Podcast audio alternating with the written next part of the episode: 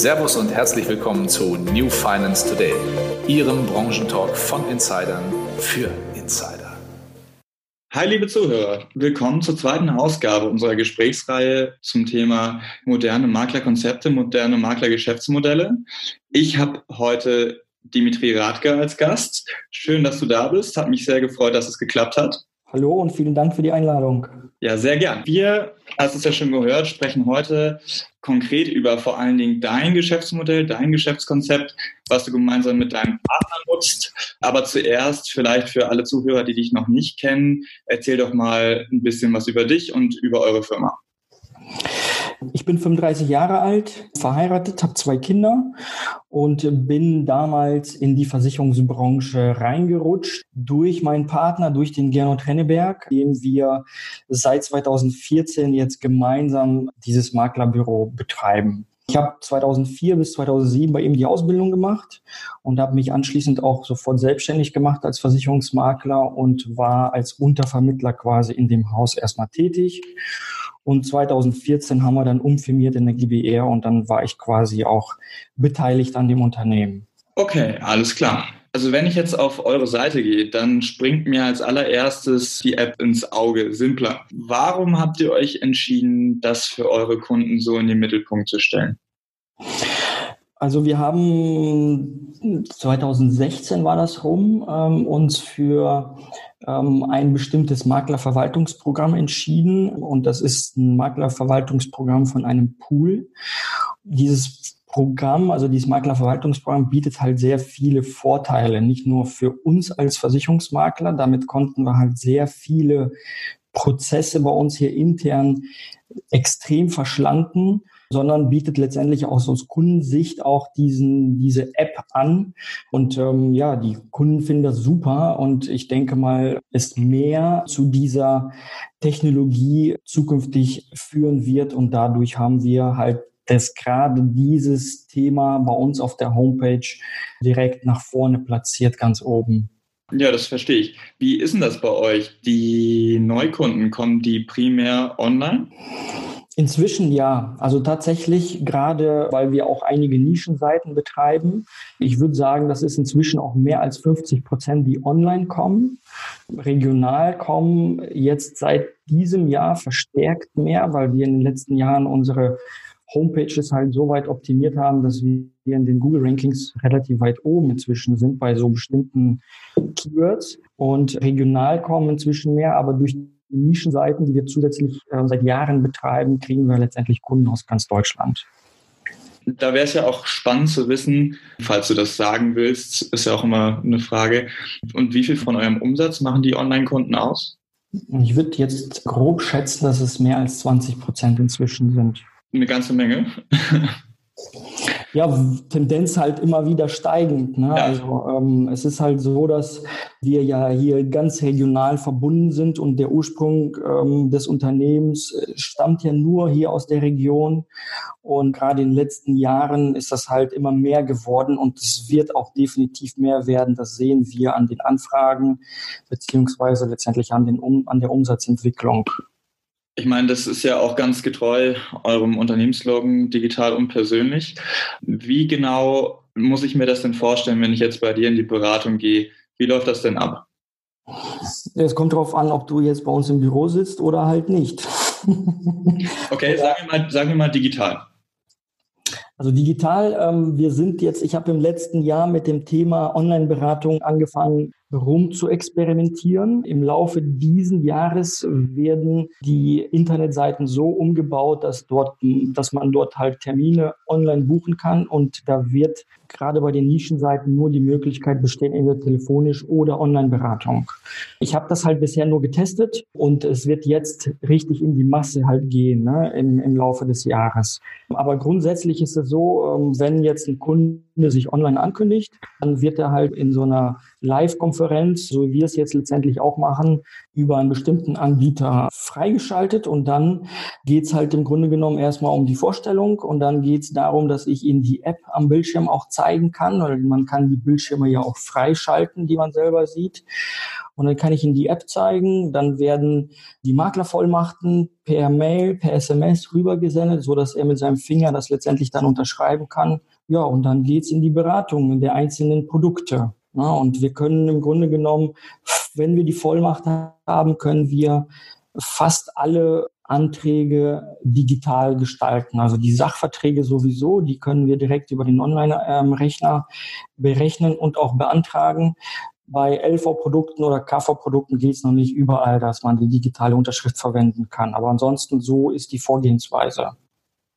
Dann wirst du ja sicherlich auch Feedback jetzt gesammelt haben über die letzten Monate. Was, was sagen die Kunden denn? Grundsätzlich die jüngere Generation, die findet das super. Also ich bekomme inzwischen auch sehr viele Empfehlungen von jungen Leuten, weil die das intern dann in wenn man halt mit Freunden oder Bekannten spricht, das ansprechen. Und das, ähm, das kommt sehr gut an und die nutzen es tatsächlich auch. Gerade die App ist eines der äh, Punkte, wodurch die Neukunden teilweise kommen. Ja, also die schauen sich halt hier in der Region die Maklerseiten an und letztendlich die anderen Kollegen sind jetzt in vielen Bereichen nicht so weit. Und gerade die jungen Leute, die kommen nur deswegen. Also das Feedback ist super. Ne? Und die ältere Generation äh, inzwischen ja auch Smartphone-affin, Tablet-affin und von daher auch das ist ein Punkt, der sehr, sehr, sehr gut angenommen wird. Du hast ja vorhin schon mal so ein bisschen von euren Nischenseiten gesprochen. Ich denke da jetzt an, an das Produkt, was ihr selbst mitgebaut habt. Kannst du da mal ein bisschen was zu erzählen? Es handelt sich um eine Unfallversicherung, bei der die Hand letztendlich im Vordergrund steht und wir haben bis zum heutigen Zeitpunkt die beste Gliedertaxe für diese bestimmten Berufe für den Daumen und Zeigefinger am gesamten deutschen Markt. Also es gibt kein anderes Versicherungsprodukt, das die Finger in dieser Höhe für diese bestimmte Zielgruppe halt absichert. Okay, also das heißt Zielgruppe natürlich Menschen, die auf ihre Finger angewiesen sind. Genau, also da, wo die letztendlich mit den Fingern hauptsächlich arbeiten. Ne? Wir haben ursprünglich angefangen mit den Berufen, alles was so um die Physiotherapie ähm, betrifft, angeht. Also ob das jetzt ein Masseur ist, ein Physiotherapeut, ein Chiropraktiker, ein Osteopath oder ähnliches. Und das Ganze wurde dann im Grunde genommen für alle Berufe geöffnet, die nicht körperlich tätig sind. So kann man das im Grunde genommen relativ einfach ausdrücken. Also wir können jetzt einen Fotografen, einen Webdesigner, einen Informatiker, einen Friseur, einen Designer, wie auch immer, alle, die quasi mit den Händen arbeiten und nicht körperlich tätig sind, können wir dem Produkt aktuell versichern. Da sind weit, ich glaube, über 5000 Berufe inzwischen. Okay, das ist eine, schon eine ganze Menge. Wie kam es dazu, dass ihr dieses Produkt entwickelt habt? Die Idee ähm, kam ursprünglich durch die Geburt meiner Tochter. Unsere Hebamme hat irgendwann einen Verdacht ausgesprochen, weil wir ein sogenanntes Schreikind hatten. Also unsere Tochter hat bis zu 20 Stunden am Tag geschrien. Oh Gott. Genau, das ist wirklich, oh Gott, das war keine einfache Zeit für meine Frau und für mich. Aber irgendwann hat sie einen Verdacht auf das sogenannte PIS-Syndrom geäußert. Das war, da waren ungefähr sechs Wochen schon rum, also sechs Wochen echt Sorgen und Schlafmangel und alles Mögliche. Hört sich erstmal sehr schlimm an, ähm, so ein Verdacht. Im Grunde genommen ist das nichts Gravierendes, wenn man das rechtzeitig behandelt, also wenn man frühzeitig sich Hilfe sucht. Und ähm, das kann man sich halt so vorstellen, das kennt jeder von uns, wenn man irgendwie mal eine Nacht schlecht geschlafen hat oder schlecht gelegen hat, so dass man den Kopf nicht so drehen kann, dass es schmerzhaft ist. Ne? Ja, ich ähm, hab, das habe ich regelmäßig. genau, und das ist ähm, bei so einem Säugling, wo der Kopf halt noch nicht stabil genug ist. Und im Grunde genommen, wenn man das Kind halt hält, ist der Kopf ständig in Bewegung und das Kind halt halt diese Blockaden in der Halswirbelsäule und es ist halt extrem schmerzhaft ne? und dadurch schreien die Kinder. Und wenn man halt zum Osteopathen geht, zu einem Kinderosteopathen, der massiert das halt relativ einfach oder relativ schnell weg.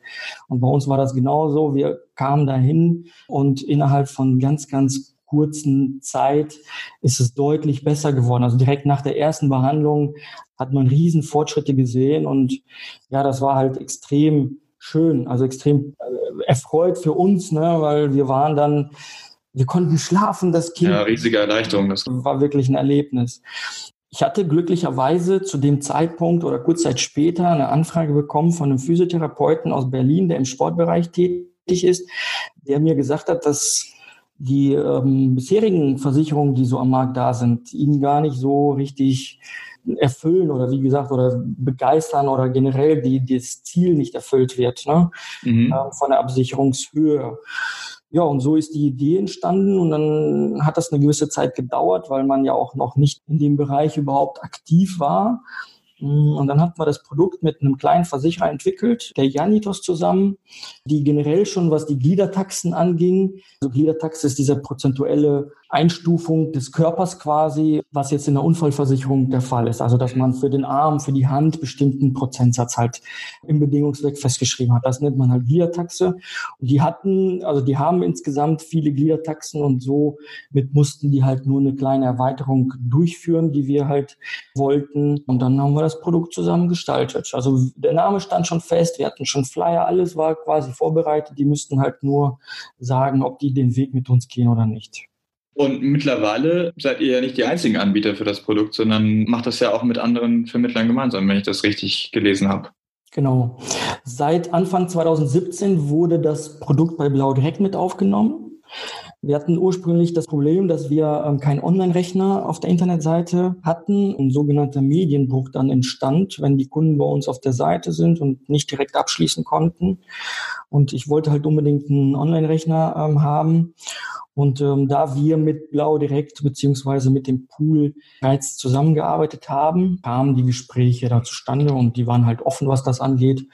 Und somit wurde das Produkt halt aufgenommen. Wir konnten den bisherigen Online-Rechner, der ja schon von Blau direkt entwickelt war und fertig war, ähm, für uns nutzen. Gleichzeitig ein kleiner Nebeneffekt dazu, dass es quasi dass deren Makler es auch mitnutzen konnten. Genau. Und so kam das, dass die Zielgruppe bei uns nicht nur auf die Handberufe sozusagen äh, beschränkt war, sondern jetzt inzwischen auch Versicherungsmakler sind.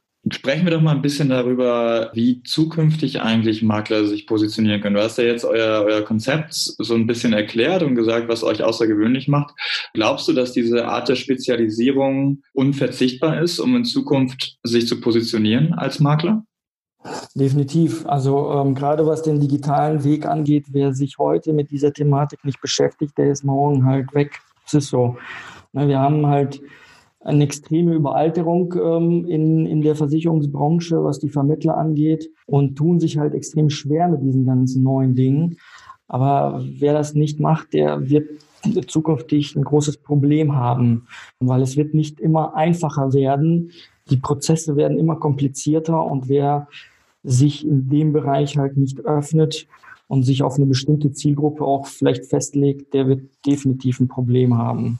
Und vielleicht auf die ja. Zukunft bezogen. Ja. Ähm, also ich denke nicht, dass es rein digital funktionieren wird. Zumindest ja. jetzt in den nächsten zehn Jahren nicht. Ich denke, es geht nur beides. Und wenn man beides richtig gut macht, sowohl digital als auch persönlich, dann hat man definitiv einen ganz, ganz großen Vorsprung den klassischen Maklern oder den klassischen Vermittlern da draußen gegenüber. Vielen Dank für deine Einschätzung. Also finde find ich sehr spannend.